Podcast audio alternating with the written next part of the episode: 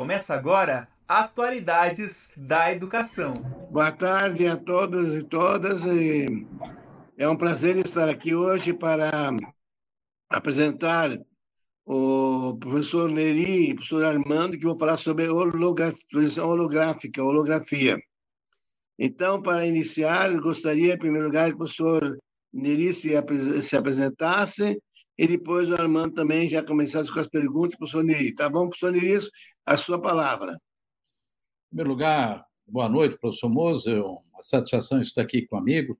Dá boa noite também ao professor Armando e a todos que estão nos assistindo, nos acompanhando nesse diálogo aí sobre holografia, toda essa, essa nova tecnologia que está se desenvolvendo, apesar do termo já ser relativamente antigo, professor Moser, mas é um tema que agora está vindo com muita, eu diria, consistência.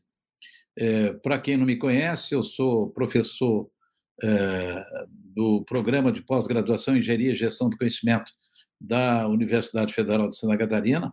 Tenho satisfação, inclusive, de ser o orientador de doutorado do professor Armando, é, e sou também o CEO do Instituto Estela. O Instituto Estela é o instituto que desenvolveu a plataforma Lattes, né? portal de inovação, uma série de, de plataformas que estão sendo utilizadas não só no Brasil, mas também no exterior. Né? Uma das plataformas mais importantes desenvolvidas pelo Instituto Stella foi realizada para a Organização Pan-Americana de Saúde, que monitorou toda essa pandemia eh, na, na América, né? Eh, para consolidação dos dados é, sobretudo das pessoas infectadas, das pessoas que foram hospitalizadas e daquelas que, infelizmente, vieram a óbito. Então, é, também um, foi um trabalho desenvolvido pela, pelo Instituto Stella. É, fora isso, professor Moza, hoje, é, a exemplo é, do que o, o Armando já está desenvolvendo em sua tese de doutorado relacionado à questão da utilização de tecnologia para facilitar a vida das pessoas e particularmente das pessoas é, surdas, é, a ideia é nós desenvolvermos também é, artefatos tecnológicos para facilitar e melhorar a vida das pessoas. Então, nesse sentido, um dos temas de pesquisa que eu estou mais focado agora é a transformação digital. E dentro da transformação digital, essa questão da holografia está na hora do dia, né? É, e nesse sentido, então, a convite do amigo, estamos aqui para conversar a respeito desse tema, professor Moza. Olha só que beleza, hein, professor Moser? Estamos aqui com o nosso querido professor Neri, o meu orientador, junto com o professor Moser, que é um orientador já vitalício meu, né? Não tem, não tem como escapar, né? Então, ele já, já se enquadra direitinho ali.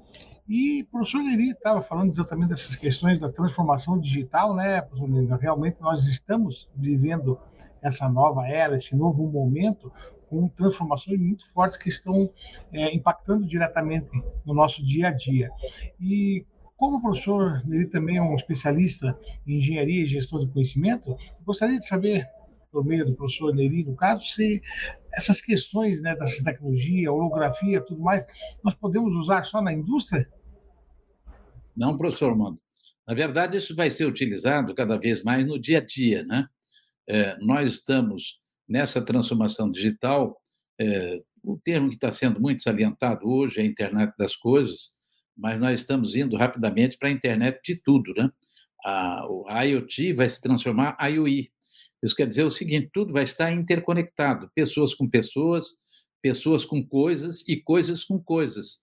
É, evidentemente, com aplicação no setor empresarial, é, no setor governamental, sem sombra de dúvida, mas também na vida cotidiana das pessoas e, particularmente, professor Armando, eu entendo que uma das grandes aplicações vai ser no setor educacional. A educação vai se utilizar muito dessas tecnologias digitais.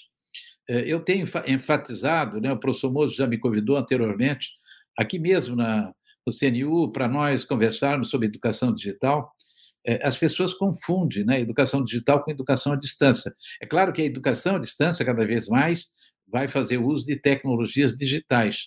Mas a educação digital, de fato, é a educação para a era digital. é, toda a educação que nós tivemos até agora, ela foi focada na era industrial. A gente formava as pessoas, qualificava as pessoas para é, enfrentar os desafios e as oportunidades da era industrial, quer dizer, todo o século XX e até no, na, eu diria, nas duas primeiras décadas do século XXI, ainda nós vivemos uma era industrial que é predominante, mas essa era está acabando e os empregos na indústria, né, é, eles estão minguando. É, a indústria, que sempre foi um dos setores mais importantes no Brasil, não é mais. Quer dizer, o setor, é, o chamado é, terceiro setor, quando a gente considera né, toda a parte de serviço, setor de serviços, o comércio, já é, é, muito mais importante do que o setor industrial, não só de número de pessoas ocupadas, mas, sobretudo, em relação ao PIB. A própria agroindústria, no Brasil em particular, já ultrapassou a indústria. O Brasil, é, assim como grande parte dos países do Ocidente, estão num processo de desindustrialização. Isso, de fato, não é bom. É importante a gente ter uma indústria e uma indústria forte, mas a indústria vai ocupar poucas pessoas.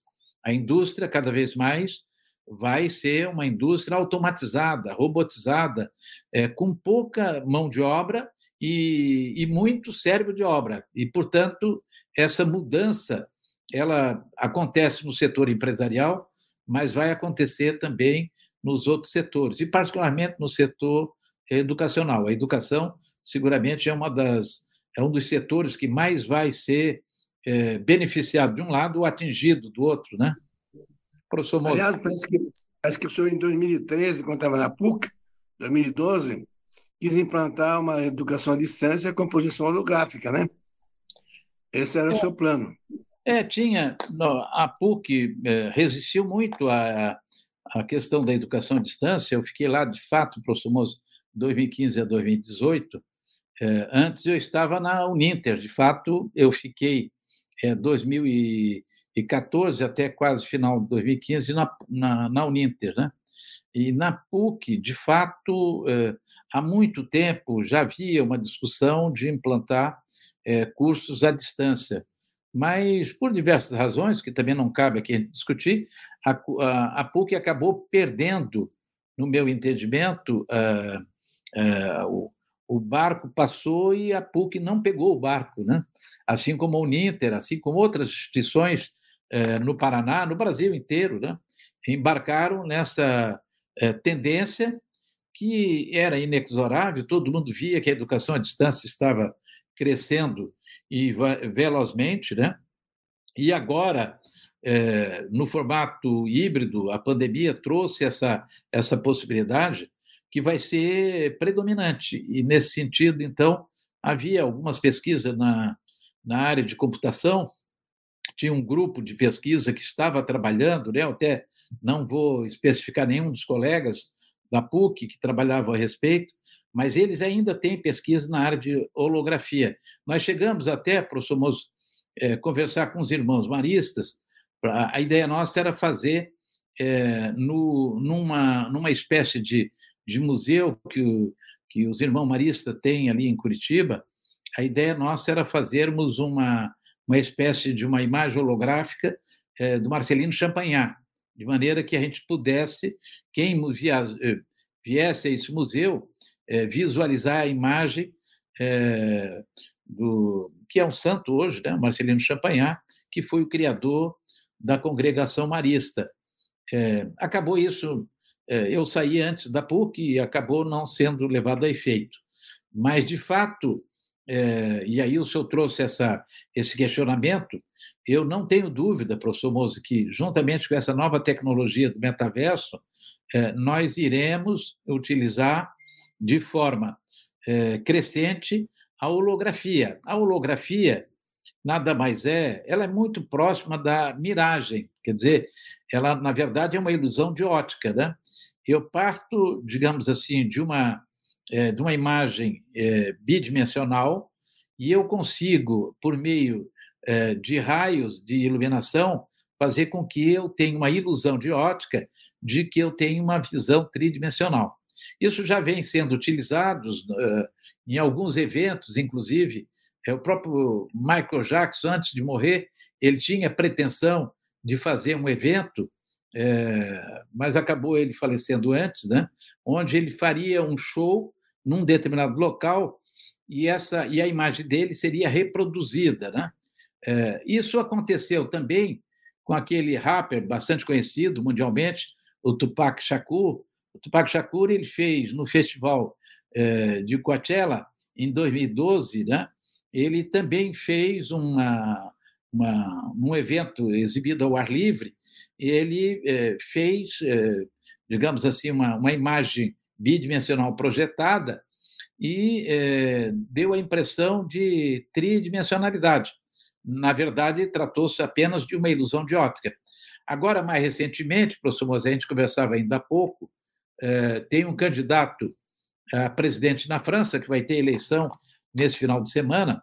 É, o nome dele é, é um candidato mais à esquerda, Jean-Louis Mélenchon, e ele vai fazer o, o, o comício, que lá eles chamam o meeting, né? o meeting, é, em francês, eles utilizam normalmente palavras mais no oxítono, então é, eles chamam meeting, é, em Toulouse. Mas esse comício que ele vai fazer em Toulouse, ele vai reproduzir por várias cidades da França, é, utilizando holografia. Então, ah, em praticamente todo o território do francês, da França, né, simultaneamente, vai ter comícios desse, desse candidato utilizando imagens holográficas. E a, as pessoas que estiverem em outras cidades, por exemplo, em Lyon, em Bordeaux, em Paris, eh, eventualmente eh, no, em Lille, eh, vão poder assistir esse comício como se o Jean-Louis Mélenchon estivesse naquele local. Na verdade, vai ser uma miragem, e como o comício à noite, é importante salientar isso. Quando eu tenho um ambiente mais escuro, a holografia fica mais nítida, ela fica mais visível e nítida quanto mais escuro for o ambiente. É, se tiver um dia de sol, a imagem holográfica é difícil de ser, é, digamos assim, visualizada. Agora, se eu tenho um, um ambiente mais escuro, é fácil, né? É, a gente pode fazer, professor, só para salientar, de forma muito digamos assim, é, artesanal, eu posso pegar o meu, é, no, meu notebook ou, eventualmente, até o, o meu smartphone é, e eu posso colocar. É, eu tenho que utilizar, na verdade, uma espécie, é, é, digamos assim, de pirâmide né, invertida, e essa pirâmide tem que ser no formato trapezoidal, né, como um trapézio, os lados no formato trapezoidal, e eu posso pegar uma imagem bidimensional e trazer, por exemplo, apago toda a luz e ligo o celular ou ligo o notebook, por exemplo, essa imagem se projeta como se fosse uma holografia. Então, é, já existe, digamos assim, é, essas iniciativas, né, que até agora têm sido feito assim é, para cinema, é, para diversão, é, em parques de diversões já existe esse tipo de ilusão de ótica, mas agora seguramente vai ser utilizado é, para fins empresariais ou fins educacionais. Uma pergunta, antes de passar para o Armando perguntar, é o seguinte: pode-se fazer a projeção holográfica também por televisão, não? É uma tendência também, professor Moza. É, a televisão é, ela está evoluindo também, né? Claro que nós tivemos desde a televisão preta e branca, depois televisão colorida, a, a televisão 1K, agora 4K, já está vindo a televisão 16K. Então, é, nós temos possibilidade, sim, em ambientes é, devidamente preparados, de ter imagens é, tridimensionais. No obstante, elas sendo eh, digamos assim, bidimensionais. Isso já existe em filme, já tivemos vários filmes que as pessoas utilizavam um óculos, né? que faziam, digamos assim, essa, essa eh, utilizando o termo correto, né? essa ilusão de ótica. Mas agora, essa, esses aparelhos de televisão que, que o senhor está fazendo referência, 16K, eu não vou precisar mais utilizar o óculos, o, mesmo com a visão natural, eu vou ter uma sensação tridimensional. Então, isso já é já está na linha de produção, então nos próximos anos nós vamos ter aparelho de televisão 16K, né, de alta definição, com a possibilidade de, de projeção é, holográfica. Só que, de, de qualquer forma, Moza, é, não adianta eu ter o aparelho se é, o filme, se o, uma novela, uma propaganda não for produzida também holograficamente, quer dizer, o aparelho vai permitir, vai receber imagem holográfica, mas a produção também tem que ser holográfica, porque senão eu vou ter um baita de um, de um equipamento e que vai ser subutilizado. Né? Isso aconteceu quando eles começaram com, essas, com esses aparelhos de televisão, é, com a possibilidade tridimensional, chegou-se a fazer alguns filmes, mas que acabaram não tendo grande repercussão, porque a gente tinha que utilizar o óculos. Né? Imagina, a gente está em casa, vai ver uma televisão, tem que botar o óculos. É um, é, então, isso não, não pegou. É o tipo da, da tecnologia que não teve muita aderência né, do público usuário. Mas eu tenho a impressão que essa, é, esse novo aparelho que o senhor está fazendo referência, esse vai ter uma grande repercussão aí em termos comerciais, sim. Interessante, Neri, que o senhor estava falando dessa questão artesanal. É, eu estava mexendo aqui um pouco na internet um tempo atrás ali, e verifiquei até que você com uma garrafa de refrigerante, cortando ela e dobrando em quatro pedacinhos, utilizando vídeos que ficam disponíveis no, no, no celular, no caso do YouTube e tudo mais, ele, ele projeta, esses vídeos são projeções de quatro imagens que exatamente refletem nessa pirâmide ali que o professor Neri fez a, a menção no caso. Então é muito interessante. Só que realmente para esse, esses equipamentos funcionarem tem que ser é, utilizado com a luz apagada, né? Isso. Apagada e com, com escuro, que daí reflete melhor a imagem. Cara. É muito divertido, vale a pena vocês procurarem no YouTube como produzir o seu, o seu próprio equipamento holográfico também, né? E a gente fica falando de holografia, né, professor Eri? E fica pensando assim que é uma coisa recente, nova, novidade e tudo mais ali, né? Mas daí também dei uma pesquisadinha aqui, vi que um tal de John R. Henry Piper, né, o Pimenta da vida, a gente pode dizer, ele em 1860 já tinha desenvolvido uma técnica com reflexões de, de lâmpadas e etc. Né? E essas questões que nós estamos falando, sim, nós estamos falando muito de holografia. Mas como nós podemos caracterizar a holografia junto com a realidade aumentada, professor Ney? Pois então, professor Armando, é, antes até para fazer justiça ao professor Moser, o tema holografia, na verdade, ele, ele vem do grego, né? É, olos, que quer dizer todo, inteiro, e grafos, que quer dizer sinal escrita. De fato, é, é um método de registro integral da informação com relevo e profundidade, né? Então, os hologramas, eles possuem justamente essa característica de cada parte deles possui a informação do todo. E essa é, essa característica se chama é, distributividade, quer dizer, a holografia permite a distributividade no sentido de eu, é, independentemente do, da posição que eu, que eu estou em relação ao, ao, à holografia, né, a figura, eu vejo ele no formato tridimensional. Eu, não é só na frente ou só atrás, ele aparece em todas as, as posições. Isso tem tudo a ver, eh, professor Armando, com toda essa tendência né, da chamada realidade mista, realidade aumentada e realidade virtual, e também do chamado metaverso. Né? É, o metaverso, que é uma tendência também, que é essa, essa eu diria assim, evolução significativa do diálogo entre o real e o virtual. Né? Nós vamos viver daqui para frente com essa evolução significativa é, da chamada transformação digital. É, por exemplo, hoje, grosso modo, nós temos é, instalados no mundo alguma coisa perto de 80 bilhões de sensores. Né? Até 2030, nós teremos instalados, né, segundo algumas expectativas, a Cisco, que é uma empresa que fabrica sensores e atuadores, está prevendo que até 2030 nós vamos ter cerca de 800 bilhões de sensores instalados no mundo. Os sensores, na verdade, é, eles já existem também há muito tempo. É, só que tinha dois problemas. Os sensores mais antigos, eles tinham baixa capacidade de processamento de imagem, né? E eles tinham um outro problema, eles eram extremamente caros, custavam é, centenas de dólares. Agora, eles são é, com alta capacidade de processamento, e o que é mais importante, ele é extremamente barato, custa é, centavos de dólar.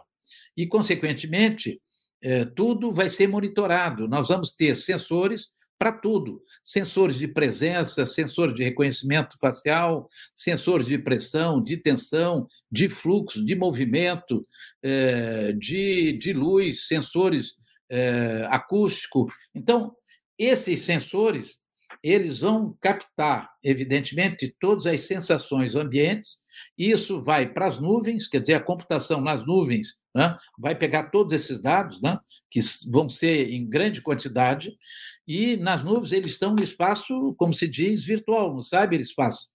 E aí, do cyberespaço, ele volta, ele faz um feedback para o mundo real via os atuadores. Atuadores e sensores é praticamente a mesma coisa. É, imaginando né, o ser humano, ele tem vias é, sensitivas aferentes que pega tudo aquilo que a gente consegue sentir e leva até o nosso córtex cerebral, né? É, e nós temos as vias é, efetoras. Aferentes é a que vem e efetoras é a que vai. As afetoras, por exemplo, eu, eu digamos assim, dou um comando para pegar um objeto. Eu estou utilizando a via nervosa efetora, que me permite aplicar um movimento eh, físico-muscular para realizar algum tipo de ação. Então, da mesma forma, todos os, os, digamos assim, os objetos, as coisas que nós temos no mundo real, no mundo físico, vão estar interconectados por sensores. Essa, esse, esses sensores vão ser levados via computação para as nuvens, né, chamada computação nas nuvens, e nas nuvens depois eu venho via atuadores para eles interagirem. Então, é, eu vou ter um diálogo, uma interação entre o mundo real e o mundo virtual. O mundo real é esse mundo que nós vivemos aqui, mas cada vez mais nós vamos viver no mundo virtual. Aí é, essa é o conceito do metaverso. E é o conceito também da chamada realidade virtual e da realidade aumentada, que está nos levando para uma realidade mista. Ela é uma realidade simultaneamente real, é uma realidade simultaneamente física, mas é também virtual. E aí isso amplia de forma significativa. A holografia, na verdade, se insere desse, dentro desse contexto. Né? É, e esse é, um, é uma tendência, digamos assim, que vai ser utilizado. Por exemplo, é, já tem na tecnologia sendo desenvolvida na Universidade de Glasgow, na Suécia, na, na Escócia, é, e os pesquisadores lá desenvolveram, professor Armando, um, uma tecnologia extremamente interessante, porque até agora a holografia é como se fosse uma fotografia, né? É, não, digamos assim, é só uma projeção. Agora, com as novas tecnologias desenvolvidas na Universidade de Glasgow, é, eu tocando uma figura holográfica, eu vou ter uma sensação, eu vou ter uma sensação tátil. Então, eu, eu, eu como se eu estivesse tocando um objeto, e, na medida que eu tenha a possibilidade de interagir com essas projeções holográficas. Então, isso é um negócio fantástico, né?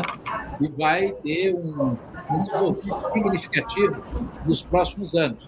E tem total, como o amigo perguntou, tem total sinergia com a realidade mista, tanto a virtual quanto a realidade aumentada. Daí, professor, então, agora vou fazer uma provocação para o nosso querido professor Moser também, né? Porque a partir do momento que nós começamos a, no caso, a entrar nesse mundo virtual e começar a misturar as coisas, como que nós vamos reagir? Qual é a probabilidade do ser humano reagir com essas tendências, professor Moura? Veja bem, nós estamos já estudando 5.0, que já tem, que pode agir, digamos, com é, ciborgue e companhia, com robôs, porque até agora vivemos com vegetais, animais domesticados, né? ao nosso redor com semelhantes. Ah, com as sociedades 5.0 já podemos uh, usar, utilizar os robôs, utilizar é, ciborgue e companhia. E na sociedade 6.0, quem sabe nós teremos a possibilidade também de nossas redes sociais, Facebook, qualquer outra rede, WhatsApp, ser também uma realidade holográfica, né? Pode ser que haja essa possibilidade de, com o tempo, de moneia, de, de, de transformar a, a, a posição holográfica de maneira mais, mais menos custosa, né? E pode ser mais eficiente. Eu não sei se eu estou na linha correta ou não. O senhor me corrige, por favor. Não, mas, inclusive, é só para provocar um pouco mais, professor Moser, eu, viu, professor Eu vou pegar aproveitar o momento aqui agora, porque o senhor imagina, professor Moser, de repente, essas questões holográficas que o professor Neri estava contando para nós, e ainda se nós pegarmos, fazermos uso do, da inteligência artificial e começarmos a colocar professores Moser em diversos lugares falando em diversos idiomas, inclusive pegando e até falando sobre assuntos que nem o professor Moser conhece. É muito bacana?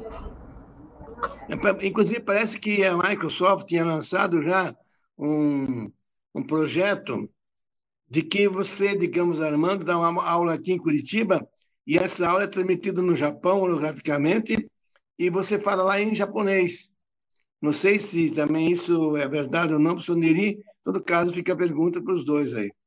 É, não, isso já, já é possível, professor Moço. Na verdade, né, assim, só para a gente fazer uma pontuação, é, o, o, Armando já fez referência, né? A tecnologia da holografia mesmo, é, tal como nós conhecemos hoje, ela foi criada pelo um físico húngaro, é, húngaro chamado Denis é, Gabor, é, em 1948, né? E, e ele, inclusive, em função disso, Armando, ele recebeu um prêmio Nobel de Física em 1971. Então, a holografia ela foi prêmio Nobel em função justamente da, da relevância, da importância do trabalho do Dennis Gabor. Né? É, no entanto, a, a holografia ela só começou a ser explorada mesmo a partir da década de 60 com o aperfeiçoamento do laser, porque de fato nós temos dois tipos de holografia, né? nós temos duas categorias, podemos dizer assim, de holografia. É, temos os chamados hologramas de transmissão, que necessitam de luz do laser né, para transmitir, para fazer, por exemplo, é, esses comícios lá do que o, o candidato à presidência da França, Jean-Louis Mélenchon, vai fazer, é uma imagem projetada, e aí tem que ser com laser. E nós temos os chamados hologramas de reflexão, que, o, que é usado, por exemplo, nos chamados selos é, holográficos, tem algumas moedas, não é o caso da nossa, mas é, no caso da, é, do euro, o euro já tem uma, um selozinho é, holográfico, justamente para evitar é, a, a, a antifalsificação das moedas, né? É, e eles são feitos à base de reflexão de luz. A aplicação, o Armando tinha me questionado, a aplicação do, da holografia, ela está sendo aplicada em diversas áreas, né? O professor Moser fez referência a essa que é totalmente educacional, de eu eventualmente estar num local fazendo uma palestra e eu transmitir para um outro local. Mas, além disso, e o professor Mozo trouxe muito bem, a possibilidade de eu fazer minha palestra aqui em português e uma imagem holográfica minha aparecer lá no Japão e eu é, falando em japonês. Mas, na verdade, também não é um avatar, é uma imagem minha projetada, quer dizer, eu vou aparecer lá de corpo inteiro, mas falando em japonês. Então, é, o que eu posso dizer é o seguinte: hoje é, a holografia está sendo utilizada para fins artísticos, e isso de forma muito, digamos assim, ampliada cada vez mais. Na investigação científica também está se utilizando é, a holografia. Né? já existe, professor Moser, na área de perícia criminal, eh, eles estão utilizando também imagens holográficas, porque, de fato, eh, quando eu cometo um crime num determinado local, por algum tempo, eh, a minha imagem holográfica fica naquele local. E agora eles já estão fazendo máquinas fotográficas que têm condições de captar a imagem holográfica, que isso tudo é energia, no fundo é energia, né?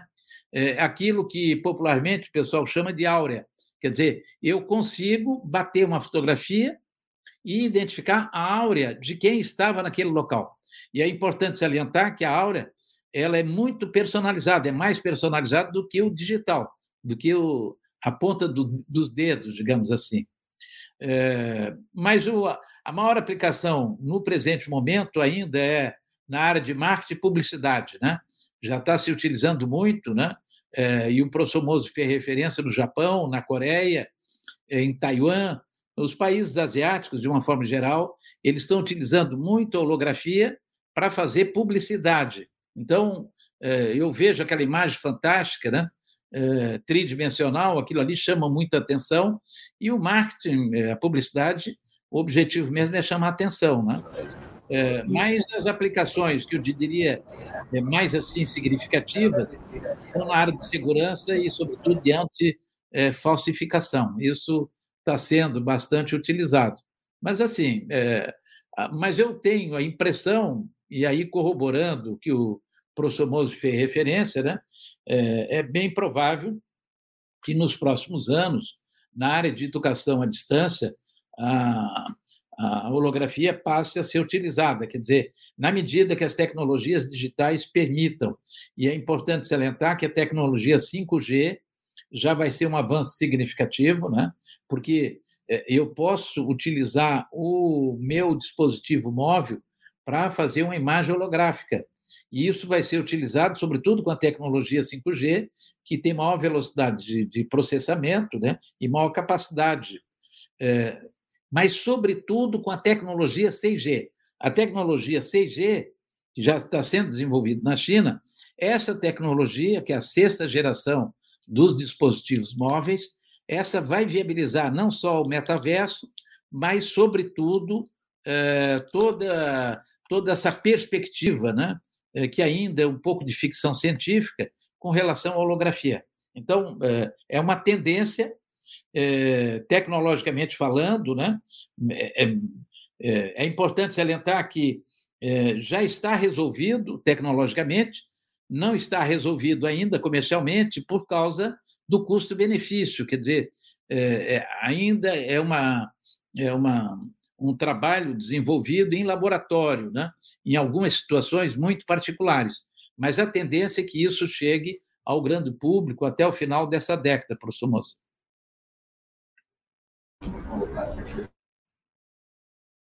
Está sem áudio, professor? Para quem está começando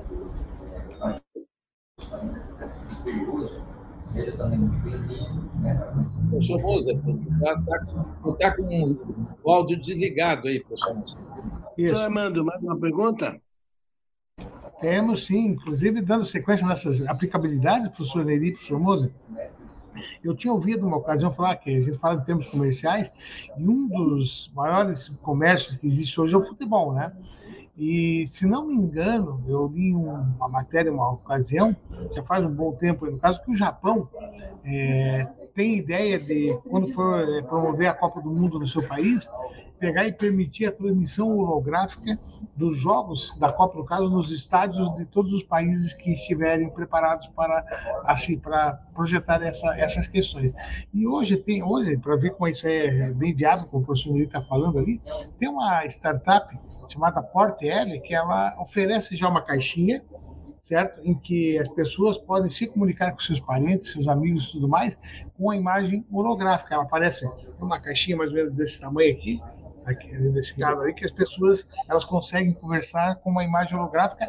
E um detalhe, é, forma tridimensional, qualquer lugar do, do, globo, no caso, e sem qualquer atraso. Olha que, que pretensão né, dessa, dessa equipe, dessa startup, para pegar e fazer algo nesse, nesse sentido. Olhando também nessa, nessas questões todas ali, né, nós então, o senhor agora há pouco falou a respeito da segurança. Né? A partir do momento que nós estamos trabalhando agora com 5G, o provável 6G que já está sendo feito na China, nós temos que, de alguma maneira, pensar assim, da seguinte, na seguinte ordem, né? A internet, ela é meio ainda um mundo aberto demais, né? Ele ainda tem muitas é, falhas em termos de segurança. Como que, de repente, nós poderíamos pensar em termos de segurança com essas questões aí, professor Neri?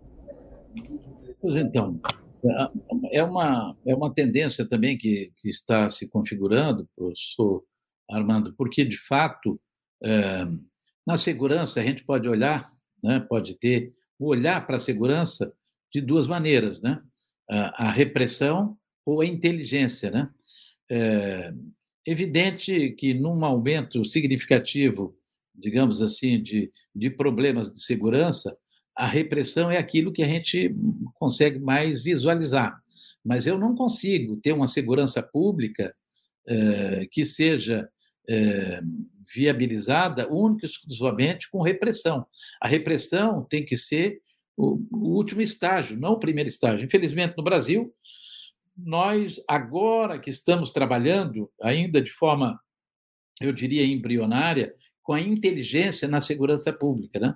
E a inteligência, fundamentalmente, ela tem que se utilizar de tecnologias, sensores, como eu fiz referência, né? É, já, por exemplo, em Salvador, na Bahia, praticamente eles já utilizam muito é, sistemas com reconhecimento facial. Né? É, em Londres, isso é muito utilizado há muito tempo. Né? É, eu diria que já faz quase uma década. Isso quer dizer o seguinte: o cidadão entrou em, em Londres, no meio urbano de Londres, Londres já sabe que tu estás ali.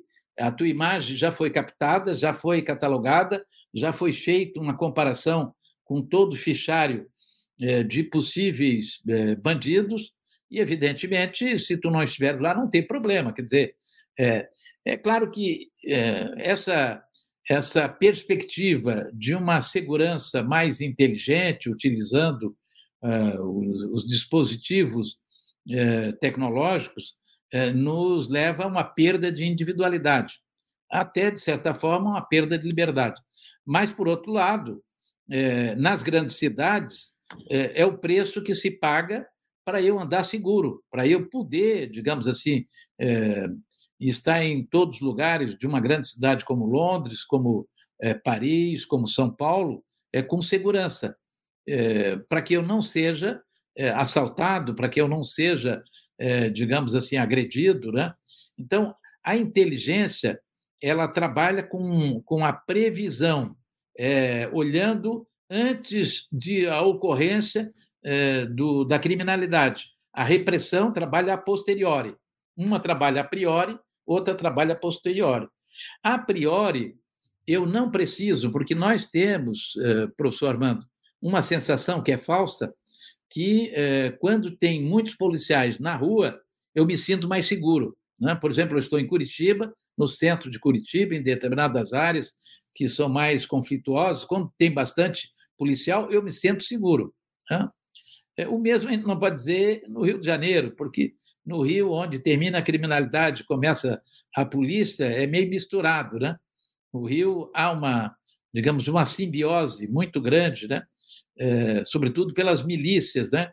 Que acabam sendo ex-policiais. Então, essa mistura aí é muito ruim para a segurança da população. Mas não é o caso de Santa Catarina, do Paraná, no sul do Brasil, nem mesmo em São Paulo. Né? É, no caso particular, por exemplo, de Curitiba, para nós utilizarmos um exemplo, é, quando eu tenho bastante policial na rua, em determinados locais, no centro, eu me sinto mais seguro. Mas isso é um equívoco. É, o mais importante não é o, pessoa, o policial, é, digamos assim, é, ostensivamente na rua. O que é importante é o policial trabalhando, digamos assim, à distância, onde ele pode monitorar uma área muito maior, é, de uma forma inteligente. Então, aí é que entrou todo esse conceito de, de inteligência na segurança pública, monitorando dados, fazendo, digamos, análises é, de forma é, bastante sistemática. Qualquer tipo de movimentação suspeita, aí sim, imediatamente a polícia chega para fazer a, o, a repressão, mas é uma repressão de forma muito seletiva não é de forma massiva, né? Eu não sinto aquela a presença policial ostensiva.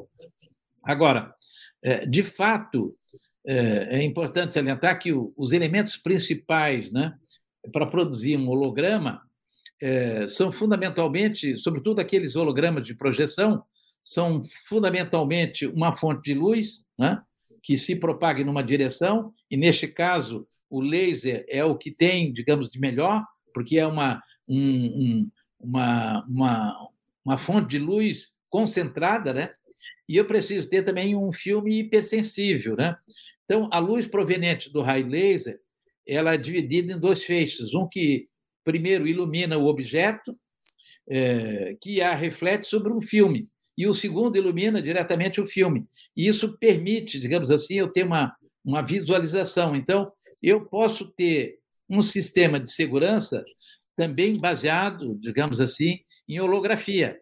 E criando, por exemplo, é, é, policiais virtuais. Né? Ao invés de ter, de fato, um policial, o bandido vai perceber que tem uma segurança. Mas é uma segurança, é, digamos assim, é, fotográfica, ela não, não, está ali. Né? Mas o policial não sabe se é virtual ou real, e, portanto, ele, ele evita de fazer, a, digamos assim, a agressão. Né? Isso, professor Moço, quer dar uma, fazer uma colocação ali, professor Ney? Eu tenho ainda, temos ainda quatro minutos e, para nossas últimas palavras. Da minha parte, eu quero agradecer ao professor Neri e ao professor Armando pelas contribuições maravilhosas e a todos e todas que nos ouviram ou vão nos ver também no YouTube ou no Facebook.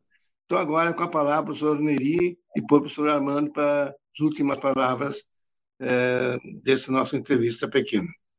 Bom, em primeiro lugar, agradecer, professor Moser. Na verdade, é sempre uma satisfação estar comigo, né? tratando de diversos temas, esses temas mais, digamos assim, inovadores, né? tudo aquilo que tem a ver com educação. A holografia tem a ver com educação, ela vai, ela vai estar logo à frente, né? É, contribuindo para melhorar a educação, né? E, e, de fato, o aspecto mais relevante, né? É, digamos assim, é, os, o MIT, professor Mose, é, agora recentemente desenvolveu uma tecnologia capaz de produzir hologramas 3D em tempo real, né? E o método é baseado, evidentemente, em inteligência artificial e vai ser possível de ser utilizado em, em, em notebooks, né? No, digamos assim, em, eu tenho aqui o meu MacBook, né? então eu vou ter a possibilidade de ter uma, uma, uma, uma tecnologia desenvolvida pelo MIT para fazer isso. Né? E é claro que, na medida que isso ocorra, nós vamos ter uma tecnologia extremamente importante para facilitar a educação à distância. Então, é, só para salientar o tema, a importância, né? dizer que isso aí está na hora do dia. É claro que muita pesquisa ainda precisa ser realizada para isso se transformar uma realidade, né? mas a tendência é que cada vez mais a gente utilize essas novas tecnologias digitais e, particularmente, a holografia. A holografia deixou de ser uma ficção científica, passou a ser é, uma, uma tendência e como tendência tecnológica, ela vai ser incorporada no nosso dia a dia. É claro que ela vai aparecer mais inicialmente é, como, digamos, eu fiz, como eu salientei, né, é, como meios de diversões, em, em, parques de diversões, logo em seguida na publicidade, qual está sendo utilizado, mas seguramente o setor educacional é um setor que vai ser beneficiado. É isso, professor. Um grande abraço, abraço ao professor Armando e a todos que ouviram. Bem, professor, olha lá quem está aí conosco, aí, mandando um abraço para o professor Neri aí, o André Roberto Guerra, agradecer a presença dele também. Professor Muito André, bem, parceiraço, parceiraço nosso aí também, está é, tá trabalhando no esquema do metaverso, nosso grupo de, de trabalho do metaverso também, e tem participado de algumas reuniões junto com o professor Alvino Mozo, falando exatamente sobre o metaverso. Eu só tenho a agradecer ao nosso querido professor Mozo, né, pela oportunidade de estarmos aqui juntos, e, logicamente, ao professor Neri, né, por estar iluminando o nosso encontro aqui no caso. Obrigado e se cuida, né, pessoal? Mantenha se cuidando aí. A próxima, a próxima quarta-feira não terá entrevista, na outra, por causa da Páscoa, né? Então, aí falaremos sobre a transformação digital. Muito obrigado, professor Niri, professor Armando, todo mundo. Valeu, professor Armando. Valeu. Valeu.